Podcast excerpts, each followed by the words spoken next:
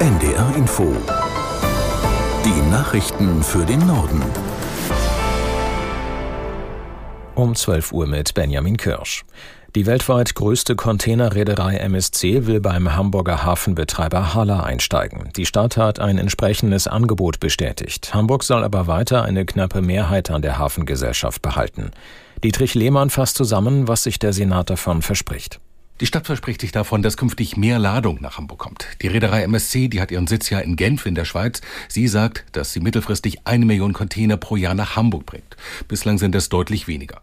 Und die Schweizer wollen Hamburg zu einer wichtigen Drehscheibe in ihren Verkehren in Europa machen. Da geht es nicht nur um Schiffsverkehr, sondern auch um Verkehre bei der Bahn. Bislang hat sich MSC vor allem in Bremerhaven engagiert, weniger in Hamburg. Die Stadt Hamburg hat in den vergangenen Monaten und Jahren mit mehreren Interessenten verhandelt, heißt es im Hamburger Rathaus.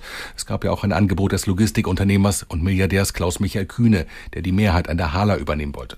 Aber wichtig ist der Stadt, dass sie weiter 50,1 Prozent hat, also nicht Juniorpartner ist. Finanzsenator Andreas Dressel nannte den Deal den bestmöglichen für die Stadt. EU-Kommissionspräsidentin von der Leyen hat eine Wettbewerbsuntersuchung wegen chinesischer E-Autos angekündigt. Sie äußerte sich entsprechend in ihrer Rede zu der Lage der EU in Straßburg.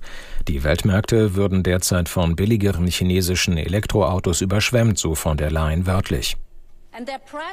Der Preis dieser Autos wird durch riesige staatliche Subventionen künstlich gedrückt. Das verzerrt unseren Markt. Und so wie wir dies nicht von innen akzeptieren, akzeptieren wir es auch nicht von außen.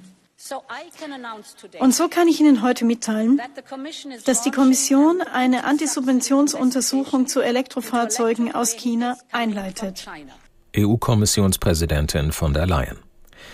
In Libyen suchen Rettungskräfte weiter nach Überlebenden der verheerenden Überschwemmungen. Rund 10.000 Menschen gelten nach Angaben des Roten Kreuzes noch als vermisst.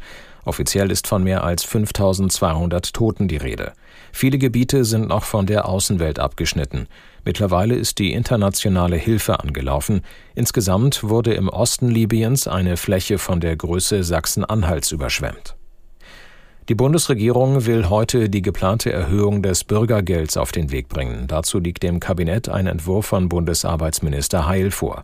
Die Leistungen für Alleinstehende sollen ab kommendem Jahr um 61 Euro auf 563 Euro erhöht werden. Aktuell gibt es in Deutschland etwa 5,5 Millionen Bedürftige. Im Schnitt erhalten sie dann rund 12 Prozent mehr Geld. Bundesverkehrsminister Wissing hat erneut Forderungen zurückgewiesen, dass sich der Bund auch im nächsten Jahr an den Mehrkosten des Deutschland-Tickets beteiligt. Nun seien erst einmal die Länder in der Verantwortung, sagte der FDP-Politiker im ARD Morgenmagazin.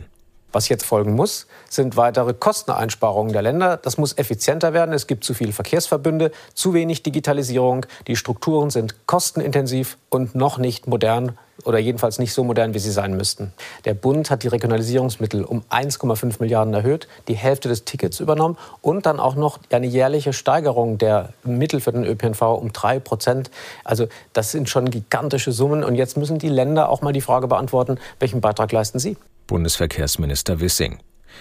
Nordkoreas Machthaber Kim Jong-un hat Russland volle Unterstützung im Krieg gegen die Ukraine versprochen.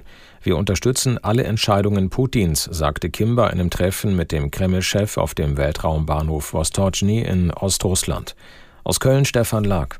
Der nordkoreanische Machthaber sieht sich mit Putin im gemeinsamen Kampf gegen den Westen und ließ durchblicken, dass er Moskaus Politik mitträgt, auch im Ukraine-Krieg. Russland befinde sich in einem heiligen Kampf zur Verteidigung seiner staatlichen Souveränität und seiner Sicherheit gegen die hegemonialen Kräfte, so Kim Jong-un.